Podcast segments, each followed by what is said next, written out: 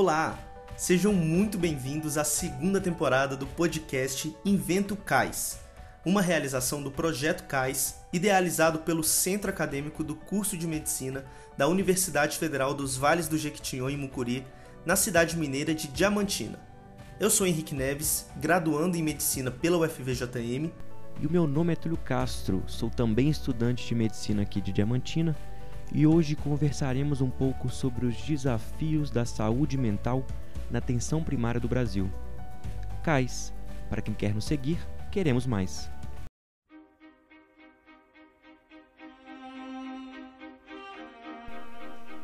E o nosso convidado de hoje é médico, graduado pela Faculdade de Medicina da Universidade Federal da Bahia, fez sua residência médica em Medicina de Família e Comunidade pela Universidade de São Paulo, mestrado em História da Ciência, Tecnologia e Medicina pela University of Manchester. Atualmente é professor auxiliar da UFRB no Internato de Saúde Mental e ainda trabalha na estratégia de saúde da família como professor médico preceptor da residência da Secretaria Municipal de Salvador e do internato da Faculdade de Medicina da Unifax. Hoje conversamos com o Dr. Diego Bonfim. Diego, muito obrigado por participar do nosso podcast. Será um prazer enorme conversar com você hoje. Ok, obrigado Túlio, obrigado Henrique. Agradecer também ao, ao, ao Centro Acadêmico, né, ao Calmed JK, ao Projeto CAIS e ao podcast Invento CAIS pelo convite. Estou extremamente satisfeito de poder trocar aqui um pouquinho com vocês espero contribuir. Vamos lá. Bom, Diego, dados recentes da Pesquisa Nacional por Amostra de Domicílios Contínua, a PENAD Contínua, né, uma pesquisa realizada pelo IBGE, apontam Salvador, a cidade na qual você atende atualmente, como a capital mais negra do Brasil. Em 2017, 8 em cada 10 moradores de Salvador eram negros. Falando-se ainda nessas estatísticas, ainda nessa pesquisa, Salvador também se destaca na desigualdade salarial de sua população. Na média dos três primeiros trimestres de 2018, o rendimento dos trabalhadores que se declaravam brancos ficou em R$ 4.969, enquanto o rendimento dos que se declararam de cor preta ficou em R$ 1.640 na capital baiana o equivalente a um terço do que ganhavam os trabalhadores que se declararam brancos. Foi a maior diferença salarial entre brancos e pretos dentre as capitais brasileiras. Percebe-se também o forte sincretismo religioso em Salvador, com diversos terreiros de Umbanda e Candomblé, por exemplo. E atualmente você trabalha no Centro de Atenção Psicossocial de Salvador, atuando diretamente na atenção primária, presenciando diversas experiências em um local tão diverso, rico culturalmente e desigual socialmente falando.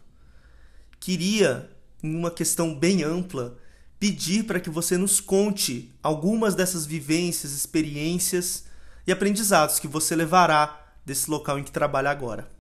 Tranquilo. É, bom, eu acho que antes de mais nada, né, é importante trazer um pouco para vocês é, o cenário de Salvador e é um cenário mais, mais, mais conhecido, mais fácil de, né, para o país. E o cenário do recôncavo baiano é um cenário, na verdade, muito semelhante. Né? O recôncavo ele é a região que é, margeia a Bahia, digamos assim, né? do continente que abraça a Bahia de Todos os Santos e tem uma, uma semelhança muito grande em termos demográficos com Salvador, na verdade, também por ser interior, em alguns momentos, inclusive, com mais dificuldades socioeconômicas. Né? Hoje, no momento, eu em Salvador trabalho numa unidade de saúde da família e lá no Recôncavo, pela universidade, eu trabalho dentro de um CAPS, né, no Internato de Saúde Mental. E essas questões que vocês estão trazendo são questões fundamentais porque estão no cerne hoje do que a gente vem pensando lá na Universidade Federal do Recôncavo, né, no campus da saúde, é, de que forma uma universidade né, no coração do recôncavo baiano, né, no coração junto com Salvador, né, Salvador considerada a Roma negra, 80% da população negra, essa, esses números eu não sei dizer de cabeça, mas são muito semelhantes no recôncavo, é, e com um é, um caldo, digamos, cultural né, da resistência negra muito forte. Então, para que a gente tenha uma ideia, por exemplo, Cachoeira é uma das principais cidades aqui no Recôncavo Baiano, e Cachoeira é uma cidade que tem aí, por metro quadrado, a maior quantidade de terreiros hoje do país. Né? É, tem a Irmandade da Boa Morte, que é uma irmandade que surge né, a partir das diferentes formas de resistência negra, de resistência negra né, ao processo de escravidão e dialogando com a questão também religiosa. E isso é um cenário que a gente encontra em todo o recôncavo, inclusive no processo também né, cultural, né, não só religioso, que também faz parte da cultura, mas também no processo cultural é, musical, de produção artística. Então as pessoas conhecem muito bem a produção do Recôncavo, muitas vezes mais focado no Caetano, na Betânia, talvez no Roberto Mendes, mas o Recôncavo é um foco né, importante aí de uma série de, de manifestações culturais que eu ia destacar aqui o samba, o samba de roda. E aí por que destacar isso e o que, que tem a ver tudo isso com a questão que vocês me fizeram? Então, é, vamos lá. Primeiramente, é, meu caminho, na verdade, eu venho do caminho da saúde mental, especificamente no debate da, da, da luta antimanicomial. Né? E a gente tem hoje no momento no Brasil uma produção muito interessante que vem cada vez ganhando mais força, fazendo um debate da luta antimanicomial com a luta antirracista, tentando costurar essas articulações. É, é, isso é um debate que é um debate recente, inclusive. Né? A própria luta antimanicomial, a Carta de Bauru, sempre trouxe questões de, falando sobre raça, mas muito ampassando, de forma geral. E hoje uma crítica que se faz, por exemplo, né, quando a gente vai falar do, do, do Colônia, o manicômio Colônia lá em Barbacena, é, o Manicômio Colônia ele ficou aí imortalizado numa série de, de, de entrevistas e, e, matérias de jornal e tudo mais, mas mais recentemente né, ficou marcado na história brasileira com o livro da Daniela Arbex, O Holocausto Brasileiro, que teria sido é, o. Viria esse nome através de uma fala do Basaglia, do Franco Basaglia, visitando o manicômio, e ele coloca é, que ele hoje teria visto uma cena é, muito deprimente, alguma coisa assim, e hoje eu entrei né, num, campo de concentração, e ele chama de holocausto e tudo mais. E hoje é, a gente vem fazendo aí uma, uma incursão em tentar fazer uma nova pergunta, né? Seria realmente holocausto né, brasileiro ou a gente pode falar mais em navio negreiro, né? Já que o próprio Colônia, né, em, em, Barbacena, ele também, aparentemente, são dados que a Daniela Arbex ela não traz no livro, mas que aparecem depois em uma série de debates né, mais atuais da reforma psiquiátrica brasileira, e a própria Daniela já vi ela falando sobre isso, que a impressão que ela tem pelos arquivos, revisando os arquivos, é de que uma parcela considerável dessa população, ela chega a falar em quase 80% também, eram de pessoas negras.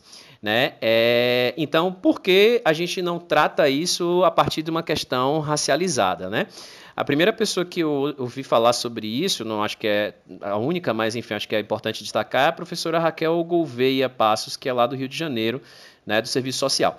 E aí o que, que eu queria destacar dentro disso? Fiz um preâmbulo extenso, mas para dizer o seguinte: então, na luta antimanicomial e nesse debate, a gente já se pergunta sobre de que forma a construção dos critérios né, de adoecimento podem ser influenciadas pela instituição na cultura do que é a loucura. Né?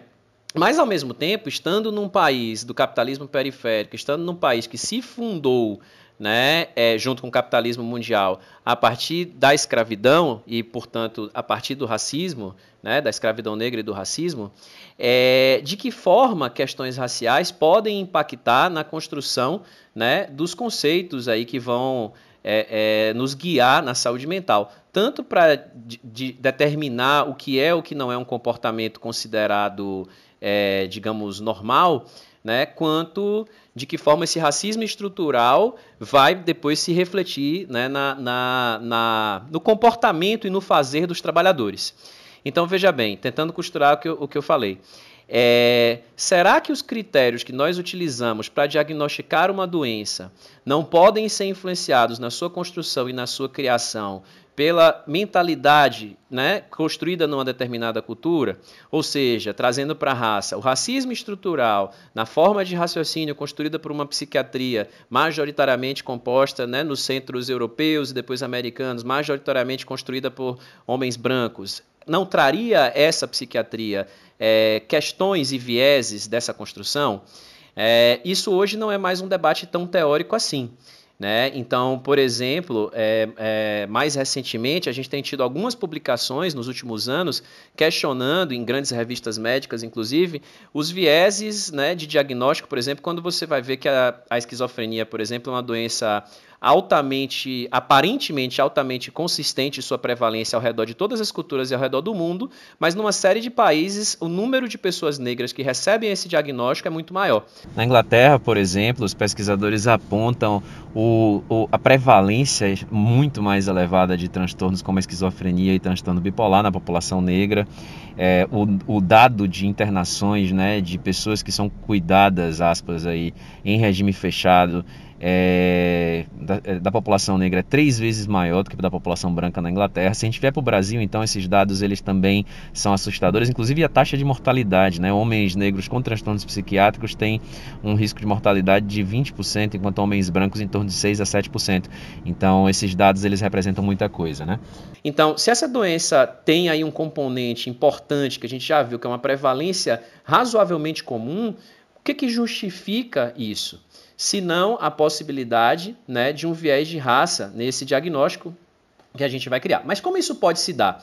E aí a gente vai ter dois exemplos. Então, um exemplo importante sobre isso, é um exemplo mais histórico, que é o exemplo que a gente vê na década de 70 nos Estados Unidos. Tem um livro muito interessante sobre isso, que é a Psicose de Protesto, que é quando é, esse livro analisa o movimento a partir do qual, e vê isso na, nos jornais, nos próprios é, periódicos médicos, a esquizofrenia era uma doença anteriormente de mulheres brancas, de classe média, e ela se torna, a partir da década de 70, uma doença de homens negros.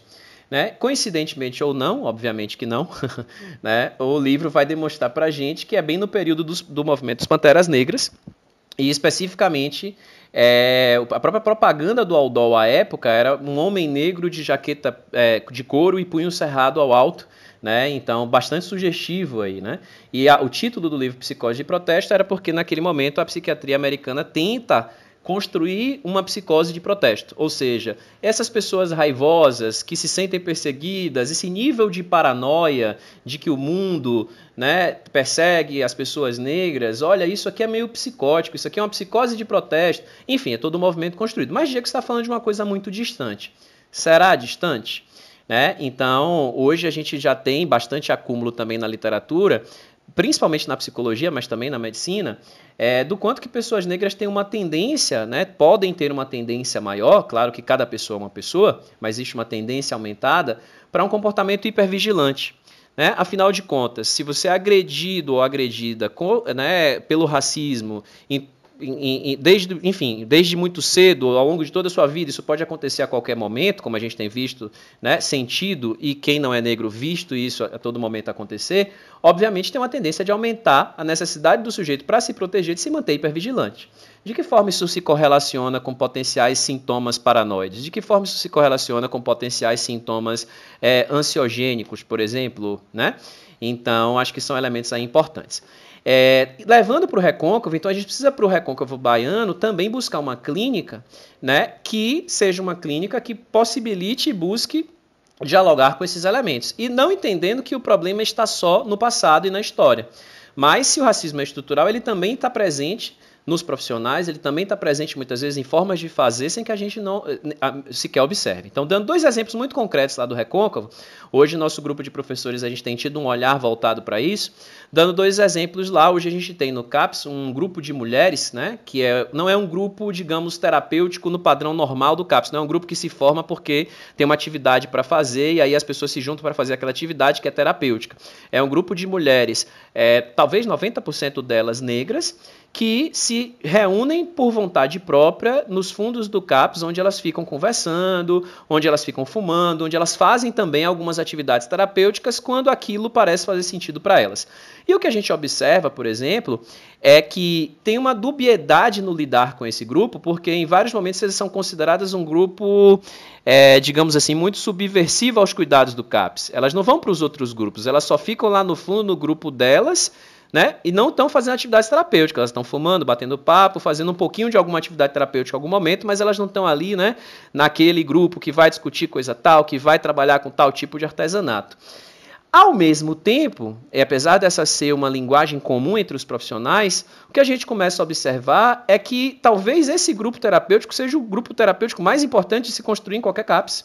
Porque as relações de solidariedade entre elas e as relações de cuidado entre elas são extremamente eficazes, inclusive no diagnóstico prévio de uma crise e no processo de apoio social quando, quando elas não estão muito bem. Assim, isso é Basta um pouquinho de observação para que a gente consiga ver isso. E aí, né, de que forma isso precisa ser considerado como terapêutico? Né? Não é terapêutico só. A presença do Túlio, a minha presença, a sua presença, Henrique, num grupo, para poder discutir pintura, não é isso que vai fazer necessariamente o grupo ser terapêutico, né? A presença do profissional que faz o grupo ser terapêutico e não é a atividade em si que vai fazer o grupo ser terapêutico ou não também. Jogar futebol pode ser terapêutico para você e não ser para mim. Fazer crochê pode ser terapêutico para mim, não ser para você. Né? Então isso é um elemento importante. E isso dialoga com o conceito de quilombismo, né? um conceito extremamente importante aí na perspectiva também né? da, da, da militância negra e da intelectualidade negra no Brasil, que o Abdias Nascimento também é, debate sobre isso, né? pensar quilombismo e o quilombo não especificamente de uma forma bem resumida, né? de resistência não apenas geográfica, mas que a gente possa pensar quilombos como é, movimentos e espaços né? e, e grupalidades que se juntam para se fortalecer, de uma forma bem simplista, tentando explicar. O outro movimento é interessante que aconteceu, que a gente começou a fazer um samba de roda, né? A gente discutindo isso. Poxa, é, o que é terapêutico? Será que terapêutico é pintar? Por que, que pintar? Pintar é ótimo, maravilhoso, pintura, uma arte excelente. Mas por que, que esses elementos considerados terapêuticos estão sempre relacionados ao que é uma arte europeia, de certa forma, né? Ah, mas a gente pinta no Brasil, sempre pintou, claro, mas assim, grosso modo, a grande escola vem de lá, a gente, né, depois a gente revoluciona, faz mil coisas, ok. Mas e as nossas formas de manifestação cultural? Não são artísticas ou terapêuticas o suficiente para serem né, incorporadas? E a gente faz uma conversa com alguns pacientes, eles sugerem um samba de roda, que é uma coisa extremamente forte lá no Recôncavo. A gente começa a fazer um samba de roda. E uma das nossas pacientes, que é uma pessoa com diagnóstico de esquizofrenia refratária, né? Então já teve muito tempo de doença, muitas internações, e hoje ela fica a maior parte do tempo sintomática, ali pelo canto, conversando muito pouco. Cara, ela mudava completamente na roda de samba, o que é uma coisa muito interessante, né? Enquanto no dia a dia no CAPS ela ficava no cantinho dela é, delirando, na roda de samba ela era uma das principais puxadoras do samba, né? Tipo, de cantar as músicas e de chamar as músicas de fazer isso. Então, só isso já é fenomenal, pensando do ponto de vista terapêutico, mas para amarrar tudo com, com vocês, eu queria trazer um, um, uma passagem que foi num dia de samba, é, ela começa a incorporar, né? A, a baixar um santo. E aí eu ali, com o meu debate, né, um, um homem pardo, portanto um homem negro, né, diante de uma mulher preta que estava incorporando, eu não sou uma pessoa religiosa, mas tenho algum grau de proximidade com o candomblé, mas mesmo com tudo isso que eu estou te falando, na hora que começa a incorporar, meu primeiro pensamento foi, ai meu Deus, e agora o que faremos? Será que isso pode fazer mal a ela? Porque se por um lado a gente tem o conceito que todo psiquiatra hoje vai encher a boca para dizer, olha, é, religião é importante para a saúde mental, a gente sabe que também se discute a coisa né, da, é, do outro invasivo na psicose. Né? Como é que eu vou distinguir uma voz que é da psicose e uma voz que é do santo? Então isso veio na minha cabeça. Na hora que isso veio na minha cabeça, automaticamente eu me pensei: de onde diabos eu estou tirando essa informação? Porque assim, né, ela veio, não posso mentir que ela veio, mas a minha primeira pergunta foi: por que eu estou pensando isso? Né? Qual é a base técnica? Porque a gente repete muitas bases técnicas muitas vezes que a gente acha que são técnicas que no fundo, no fundo não são. Então, né? Deixei a roda correr, não fiz nenhuma interferência, falei, olha, né, manifestação cultural, manifestação religiosa das pessoas, o que faz bem para as pessoas é o que é delas, vamos tocar o barco. As, as mulheres do fundo chegaram, se aproximaram, ajudaram também no momento certo, né, de, de, de tirar o santo, enfim, e tudo bem. E depois eu fui pesquisar e era um assunto que eu conhecia muito superficialmente, mas que na hora o insight já veio. Né? Falei, olha, isso aqui tem uma potência grande de ser uma mera reprodução do racismo estrutural na construção do saber psiquiátrico e psicológico que eu tive acesso ainda que informalmente.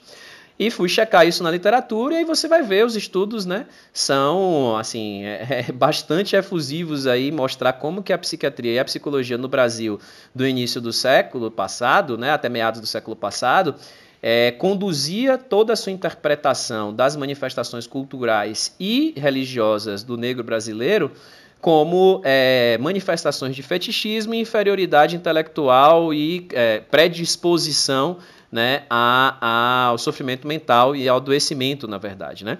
Então é impossível a gente dizer que esses elementos não estão é, interferindo no nosso cuidado. Então, assim, ter uma postura ativa, consciente e questionador, inclusive de si mesmo, que é necessário que a gente tenha um pouco de coragem para fazer nos processos, né, e reconhecer a possibilidade da gente mesmo reproduzir também racismo e toda pessoa está tá possível a isso, mas é, antes de mais nada é compreender que o profissional negro tem né, já essa vivência pessoal e precisa se aprofundar nisso, mas em especial o profissional que se considera branco também precisa estar de olho aberto, porque muitas vezes o que a gente considera técnica nada mais é né, do que, enfim, pode ter na técnica alguns vieses, seja de gênero, seja de raça, seja de sexualidade, construindo o que a gente considera, né, enfim, saudável ou não saudável. Isso para mim hoje é uma coisa extremamente presente na minha prática.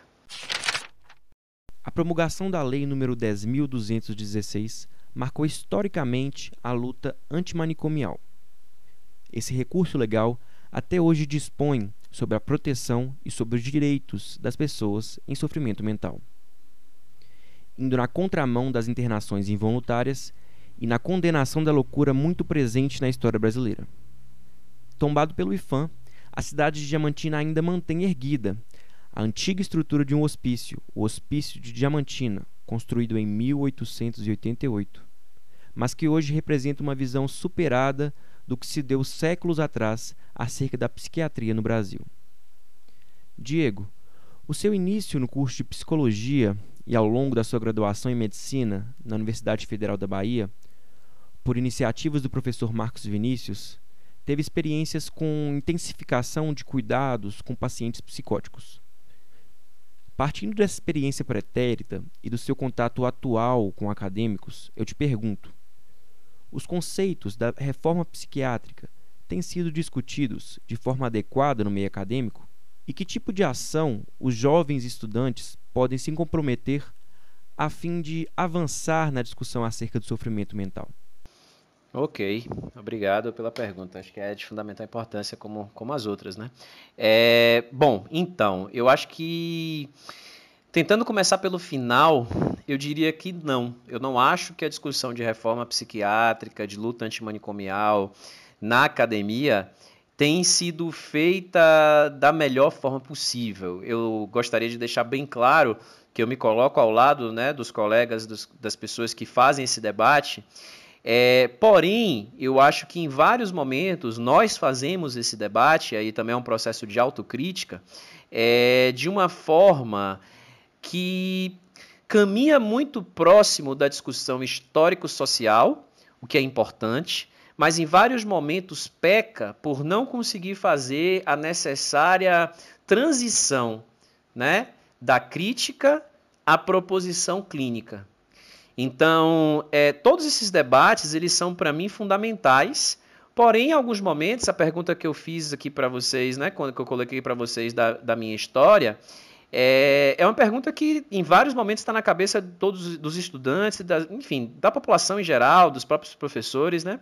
É, tá bom, do ponto de vista é, político, do ponto de vista ideológico, do ponto de vista ético, do ponto de vista moral, enfim, de vários pontos de vista, eu entendo que internar uma pessoa é uma coisa, é, às vezes, violenta, sim. Né? As pessoas elas fazem essa, essa leitura em vários momentos.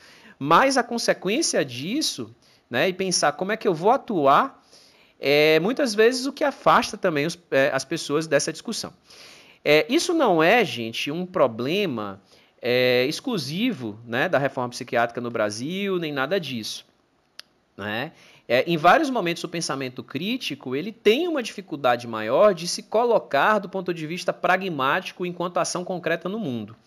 O que eu acho interessante, aí trazendo o Marcos, foi importante vocês trazerem o Marcos, então, o Marcos Vinícius Oliveira e a professora Eduarda Mota são dois professores baianos, né? O Marcos Vinícius já faleceu, ele era da psicologia, e a Eduarda do, da terapia ocupacional.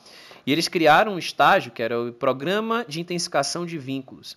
E a aposta dos dois era dizer o seguinte, olha, todo conhecimento, ele tem uma base né, política ideológica na sua construção. Não existe conhecimento neutro.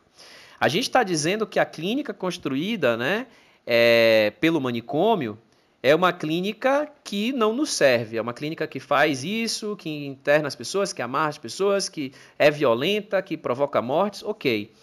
Essa clínica tem uma base histórica, né? E a nossa clínica precisa também se construir a partir da base histórica e da crítica dessa história que a gente está colocando. Então, em resumo, se eu considero que, por exemplo, é, é uma violência afastar as pessoas do seu convívio social por compreender que lá atrás, na cisão do manicômio, o que acontece é a própria cisão do louco com a sua humanidade, aí eu acho que precisa a gente aprofundar isso de uma forma mais direta. Né? A gente vai dizer que está é, tá entre os direitos humanos a possibilidade de só ser punido por um crime que você já cometeu. O louco, a partir do momento que eu tiro do louco o estatuto da razão, eu posso prendê-lo antes dele cometer o crime pelo risco que ele tem de de repente fazer alguma coisa. Então, a maioria dos critérios de internação psiquiátrica, por exemplo, estão relacionados a critérios sociais. Risco de heteroagressão é mediado por que marcador biológico? Qual é a via neurológica que vai dizer para a gente o risco de agressão? Claro que existe um, uma questão biológica, não estamos negando as questões biológicas, mas antes de qualquer coisa, matar alguém é um ato social. Repare que na loucura, o que eu vou dizer é que é, eu não consigo prever o que essa pessoa fará, porque ela está fora do estatuto da razão, portanto, eu posso prendê-la, ainda que eu não chame isso de prisão, justificado isso a partir de uma biologização. Né? Então, é, portanto, o louco, de uma certa forma, ele entra no status de subhumanidade, porque ele prescinde desse direito que é um direito humano básico. Então, o que que a gente, o que que isso tem a ver com o estágio, né, que eu falei para vocês, o programa de intensificação de cuidados é se essa forma de lidar com a loucura é a forma tradicional, como podemos construir entre os profissionais de saúde uma técnica, um outro fazer, como é possível ser um outro possível para a psicose, nas próprias palavras do Marcos. Então, de que forma eu represento, seja nas minhas palavras, seja nos meus gestos, por exemplo, enquanto profissional, né? determinadas construções sociais da loucura, o louco infrator, o louco violento, por exemplo, que já vai fazer com que você, estudantes de medicina, na primeira anamnese com o paciente psicótico, mentalizem aquela frase, nunca dê as costas, fique perto da porta, não sei o que, mil coisas que a gente ouve falar que vão construindo o nosso imaginário da violência na loucura, por exemplo, né? E isso, obviamente, vai se expressar no seu fazer clínico, seja na sua linguagem corporal, seja na forma como você dialoga com o sujeito. E principalmente um elemento central é é, se estamos saindo do registro da razão, é pensar que não vai ser só o diálogo, diálogo, voz aqui, fala, que vai fazer efeito sobre o paciente psicótico. A contratualização precisa ser feita por outros caminhos. Então, de forma mais direta, é, se eu estou lidando com uma pessoa que tem uma linguagem diferente no mundo, né, eu preciso aprender um pouco dessa linguagem. Né? Se eu estou diante de um delírio, não tem fórmula para isso, mas se eu estou diante de um delírio, o certo é o negar o delírio, o certo é o entrar no delírio. Né? Os, não temos aí nesse, nesse, nesse campo um certo nesse caso a fazer. O certo, muito provavelmente, não vai ser nem negar nem afirmar o delírio. O certo vai ser a gente entender o que esse delírio representa para aquele sujeito, porque todo mundo delira com o que tem. Cada um delira com o que tem, cada um delira com algo da sua história. Dentro dessa história de vida, quais são os ganchos possíveis? O que, que aconteceu ali que é real? O que, que pode me trazer para próximo desse sujeito? De que forma eu vou não julgar o que ele está me apresentando apenas como psicopatologia? Né? Então, pensando aí a possibilidade de alguns casos, e aí pensando como é que eu vou manejar a minha relação, como é que eu vou manejar a relação de outras pessoas, tentando na cultura também provocar essa modificação, é um, um caso eu acho que ajuda a entender um pouco isso, é, no meu antigo na minha antiga unidade de saúde, eu estava um, um, dia na, no, na recepção e chega uma paciente, meio-dia, ela chega e dá um tapa na mesa na recepção, né? Bastante nervosa e tudo mais. Eu me assustei, eu, eu que estava na recepção na hora. E ela pergunta: Olha, aqui mede pressão? Eu respondi: Mede. Ela, não, porque eu não estou me sentindo muito bem. Eu, tá bom. Qual é seu nome? Ela me responde: Olha, você já está me perguntando coisa demais. Então, a primeira reação que a gente pode ter numa situação como essa, olha, desacato ao profissional, né? Passível de qualquer artigo lá, não sei das quantas. Mas, assim, o movimento aí talvez seja entender, olha, o que está acontecendo diferente com essa pessoa? Por que, que uma pessoa chega no serviço de saúde nessa, dessa forma? Em alguns momentos vai ser simplesmente uma, aspas, bota quatro aspas aí, agressividade não psicótica mediada pelas experiências prévias da pessoa. Afinal de contas, nenhum de nós aqui vai, por exemplo, no serviço de trânsito resolver um problema com sua carteira, feliz da vida, sorridente, achando que vai ser bem atendido. A gente já vai partindo do pressuposto de que não vai dar certo. Né? É basicamente isso. Por que, que vamos entender que uma população, não estou falando aqui da loucura nesse momento, que uma população que em vários momentos né, não é bem atendida no serviço de saúde e encontra do Estado, muitas vezes, nada mais do que violência, se eu for pensar, por exemplo, população em situação de rua, o mesmo Estado que estende a mão para fazer o cuidado é o mesmo Estado que coloca a polícia em cima daquela pessoa. Por que, que essas pessoas vão chegar na unidade de saúde sem nunca ter visto a minha cara linda, sem nunca ter sabido quem eu sou, o que, que eu faço, o que, que eu deixo de fazer e achar a partir do a priori de que eu sou uma pessoa legal que vai ajudá-las. Então eu preciso estar ali localizado entendendo que né, eu, eu pago um preço que é histórico aí. E com esse preço eu preciso dialogar. Mas ao mesmo tempo também a questão da loucura, né? Então deu para perceber um afeto diferente nela. Enfim, chamei ela para a sala, a gente foi medir a pressão. Né? Eu que fiz isso diretamente, porque acho que, enfim, primeiro que eu estava disponível e segundo que eu achava que era importante até para conseguir entender. E ela começou a falar de forma acelerada, com fuga de ideias, trazendo. cantou em inglês, ela cantava, ela falava, ela trazia mil assuntos ao mesmo tempo. No meio, ela falou de algum estabilizador do humor, falou do CAPS. Então, comecei a entender que aquilo parecia um quadro de mania. Ela não queria se medicar de forma alguma e a pressão dela estava 14 por 8, que não é né, nada grave, não dá nem para dizer que ela é hipertensa. Mas, a partir daquele momento, ela estava muito preocupada com a pressão e não queria falar sobre a saúde mental. Claramente em mania, não queria falar sobre a saúde mental. Ela morava praticamente vizinha ao posto. Então a gente combinou. Meu entendimento era: olha, é, nós somos porta de entrada, como qualquer porta de entrada, não vou mandar essa pessoa necessariamente para o CAPS. Ela está aqui, vamos tratá-la dela aqui também, não que a gente não possa dialogar com o CAPS. Combinamos então que ela ia ficar vindo para o posto, fazer uma curva de PA todos os dias, de manhã e de tarde, comigo diretamente. A partir dessa vinda dela para o posto, ela passa, né, a, enfim, circular na unidade, abrir todas as portas, fumar dentro do posto, em alguns momentos até a vestimenta meio complicada, cantava, dançava, aquilo tudo vai causando um certo rebuliço na unidade. E eu ia ali junto com ela, né, lidando com os profissionais, né, meio que assim validando a presença dela de alguma forma dentro da unidade, porque é, se não tivesse ali o médico que tem essa construção, esse papel social aí que no, nos é colocado num, num, lugar de poder, que a gente também pode dialogar com ele a partir de uma perspectiva positiva, né? não precisa ser médico, não precisa, pode ser médica, pode ser qualquer outra profissão, mas é, empresta ali uma certa, é, é, enfim, né? possibilidade maior da convivência daquela pessoa. Então, assim, muita gente preocupada no posto, outras pessoas achando que era aquilo mesmo, e eu ficava ali com ela, né? Então, ela podia entrar no posto, ela estava comigo, aquela coisa acontecendo. A gente foi criando o vínculo até o momento que é, eu peço para ela trazer os remédios, ela fica chateada com a minha cara, mas ela traz as medicações. Eu falo, não, não é para você tomar, é para guardar aqui, você já não está tomando em casa. E a gente combina um dia que ia tomar o remédio junto de manhã, porque eu, eu sou hipotiroidiano, então eu tomo hormônio da tireoide. Minha residente à época também estava tomando um remédio de manhã. Ela ainda, em psicó, ela ainda psicótica fala, não, não vou fazer. Eu falei, não, tudo bem, não tem problema. Então, rompendo aí a questão do discurso, é entender que eu não vou obrigar uma pessoa, mas que a gente precisa ir para além do discurso na psicose. Então, na sala, por exemplo, quando ela chegou, eu não forcei ela a tomar, eu não repeti, eu simplesmente peguei meu comprimido, peguei o comprimido da residente, peguei os comprimidos dela, abri, coloquei tudo em cima da mesa, coloquei o copo e a gente continuou conversando sobre a vida, como fazemos todos os dias. Eu peguei meu comprimido sem falar nada, tomei, a residente pegou, tomou dela, ela falando de mil coisas, delirante, dizendo que não ia tomar, pegou os comprimidos dela, tomou também. E a partir disso começou a acontecer, né? E não só a medicação, mas outros cuidados também, até o dia que ela chega na unidade por volta de quatro e meia da tarde, né, que o dinheiro dela, do benefício social dela tinha saído, ela estava começando a melhorar um pouco, ela tinha gastado muito dinheiro no fiado, porque, enfim, né, no, no quadro da mania, ela chega com um envelope toda agoniada e joga o envelope em cima da minha mesa e fala assim, eu preciso de ajuda, meu dinheiro saiu, o dinheiro cai no chão, assim, né, eu pensando, nossa, preciso dar uma resposta aqui interessante. Aí falou, então por que você não procura alguém para te ajudar a cuidar do seu dinheiro, né? Uma pessoa que possa te dar esse apoio. Aí ela fala, você. né? E aí eu entro numa situação complicada. Falei, poxa, não vai dar muito certo, né? Eu, eu fazer isso não, não fica muito legal. Eu tinha acabado o atendimento, eu pensei, olha, me, me botei aqui numa situação que agora não dá pra gente recuar, né? Eu não vou tomar conta do dinheiro dela, mas eu também não vou dizer, não, peraí, então eu falei, bom, que tal se a gente fosse no mercado aqui do lado do posto agora, a gente faz um mercado de um mês para você, do que você precisa de alimento e higiene, o dinheiro que sobrar, você vai gerir da forma que você achar melhor. A gente pode até pensar junto aqui de que, que você quer fazer, mas pelo menos a gente já garante que você vai ter alimento, né? vai poder cuidar de sua casa ao longo do mês.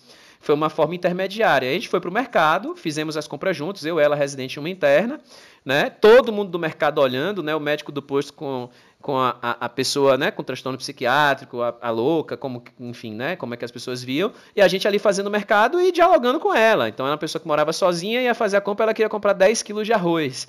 Aí a gente, não, peraí, calma. E aí não era também prescritivo, né? Olha, talvez um quilo dois dê para você. Ela, não, então eu quero quatro. Ok, quatro, entre 10 e 4, né, estamos num caminho ótimo.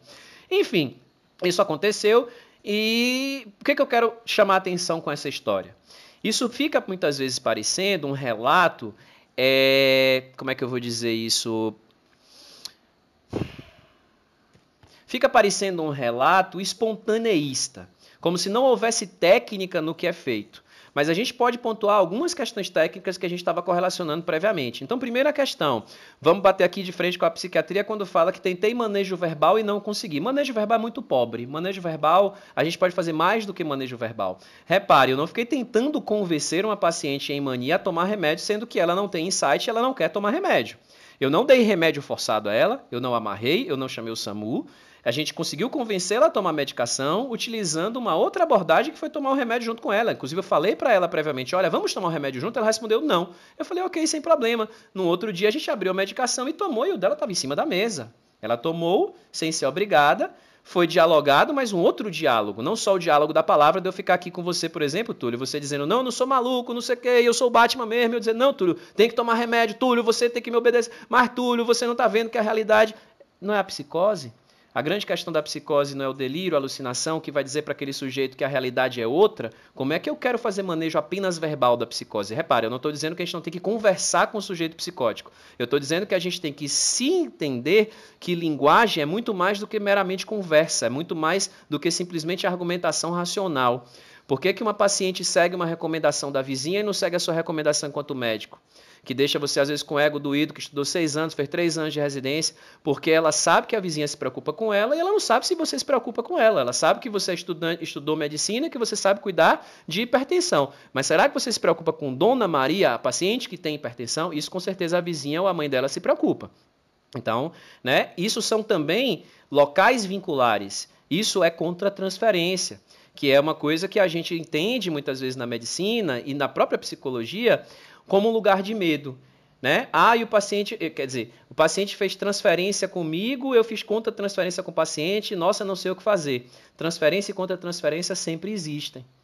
Né? Como é que essa transferência da pessoa se processa? Como é que a minha contra-transferência? Quais são os meus afetos levantados? De que forma e por que esse afeto surgiu? Que outro afeto eu preciso, na verdade, ter nessa situação? Por que, que eu tenho medo? Né? Por que, que eu penso isso? Você vai modulando isso né, a partir de um pensamento racional também.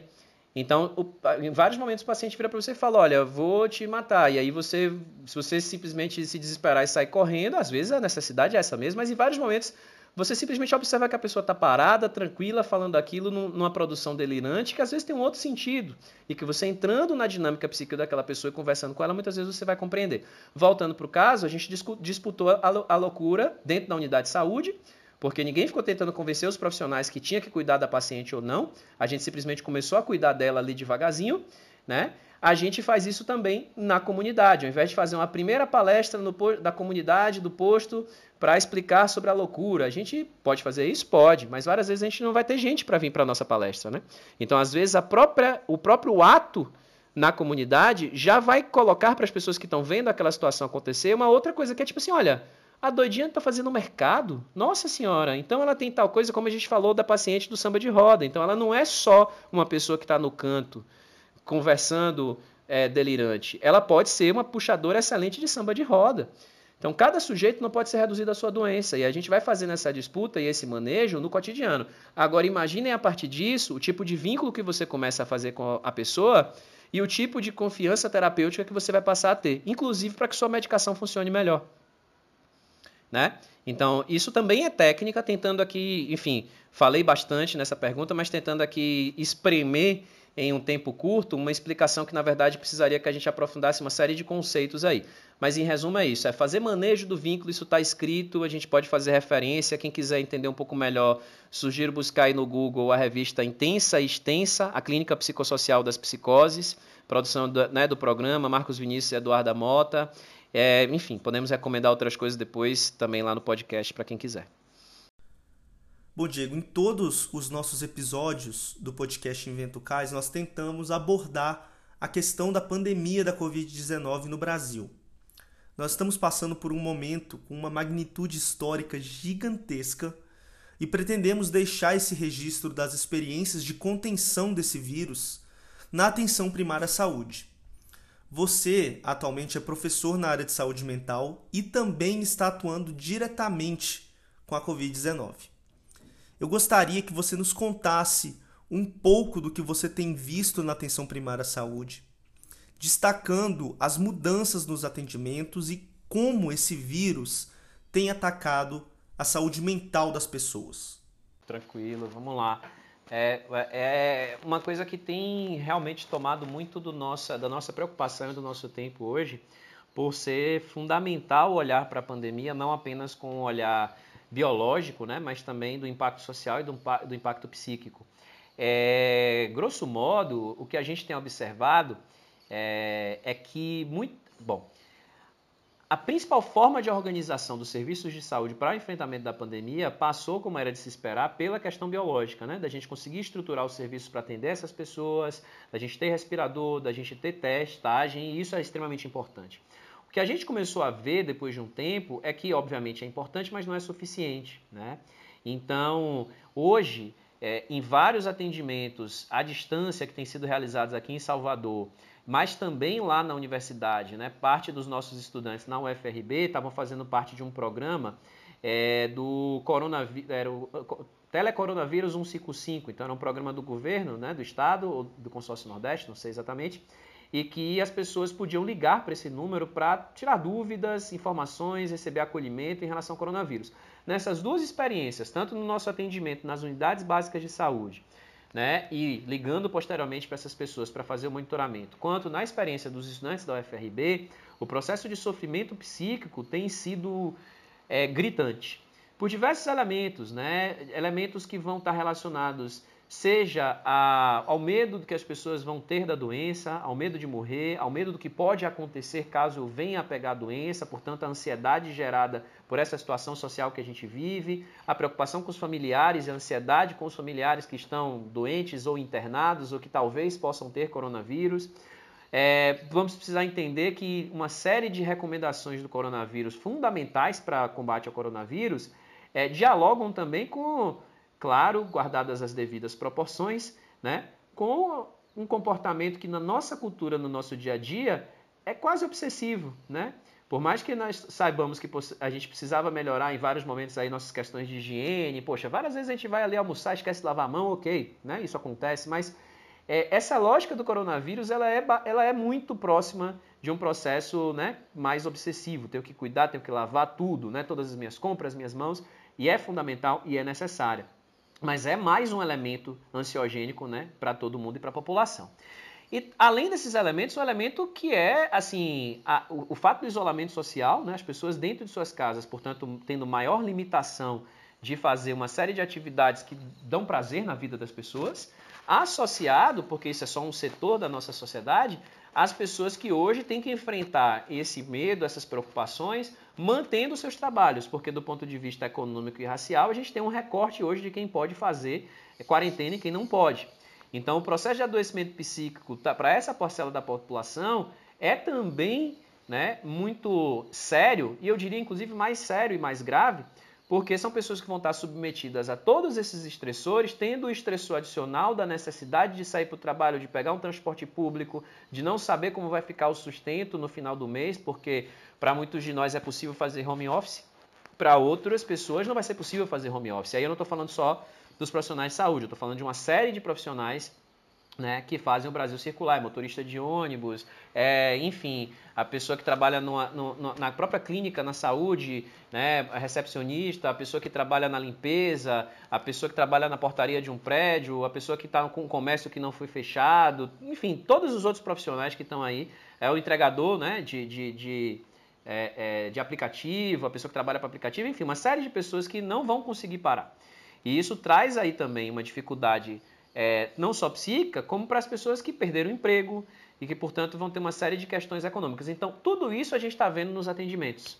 Né? Isso aparece nos atendimentos presenciais, inclusive, às vezes, com muita dificuldade da pessoa é, aceitar a, a possibilidade do isolamento social, porque isso pode significar perda do emprego.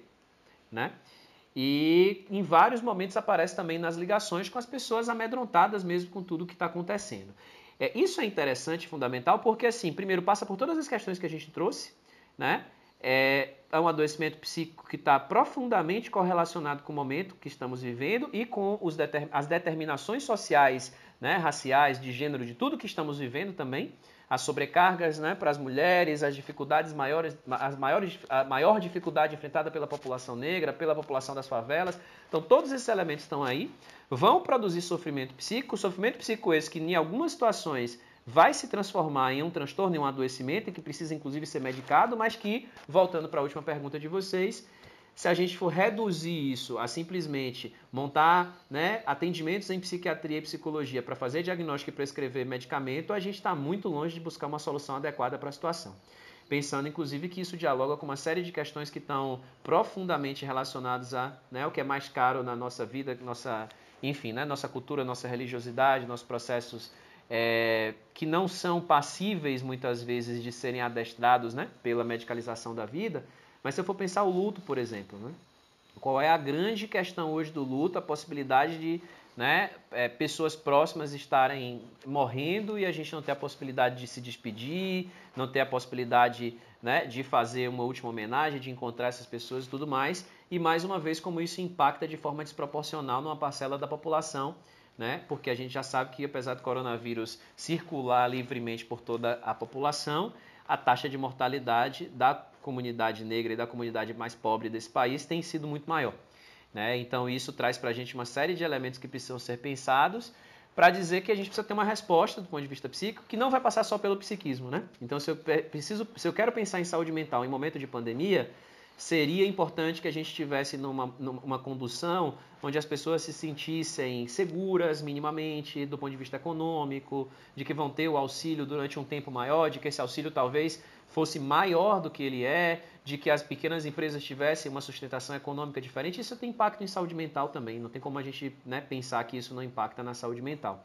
Mas, infelizmente, nossa condução tem deixado a desejar também nesse elemento e, por conta disso, é muito provável que a gente tenha aí é, impactos né, na saúde mental ainda mais graves, em especial também no pós-pandemia, né, quando a vida começar a voltar ao que seria o normal e a gente vai começar a entender exatamente o, o, o, o tamanho do problema causado aí. Né? Diego, queremos agradecer pelas profundas desconstruções, pelas belas explicações e contribuições e por toda a abordagem da medicina e do contexto social que você tratou aqui hoje com a gente dizer que eu estou muito feliz de ter tido essa conversa com vocês hoje, agradecer, né, como toda construção ela é coletiva, é, então os pensamentos aqui trazidos hoje não são apenas meus, né, são frutos de trocas. Então agradecer à Universidade Federal da Bahia, ao professor Marcos Vinícius de Oliveira, professor Eduardo Mota, ao diretor acadêmico de medicina, à Universidade Federal do Recôncavo da Bahia, aos meus colegas e as minhas colegas da saúde da família e da saúde mental é, que eu agradeço no nome da professora Joana Carvalho e da professora Jeane Tavares. É, agradecer também né, à Universidade de Manchester, na pessoa do professor Duncan Wilson, que foi meu orientador, e ao programa de mestrado para grupos subrepresentados na ciência brasileira, que eu tive o prazer de ser bolsista, né, financiado pelo British Council e pela FAPESB.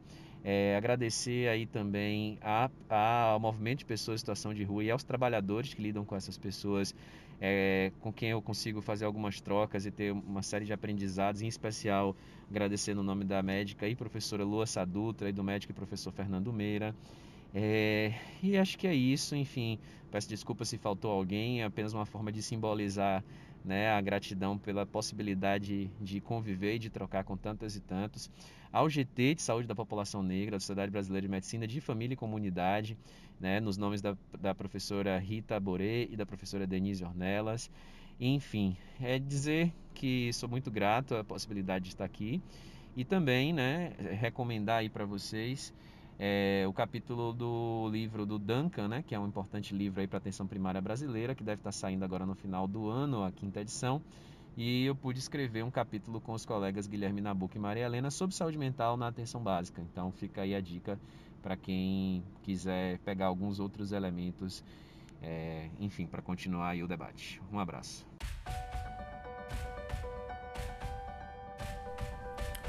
Hoje nós ficamos por aqui, desejando a todos os nossos ouvintes um 2021 com mais esperança, saúde e vacinação gratuita e disponível para todos os brasileiros e brasileiras esse ano.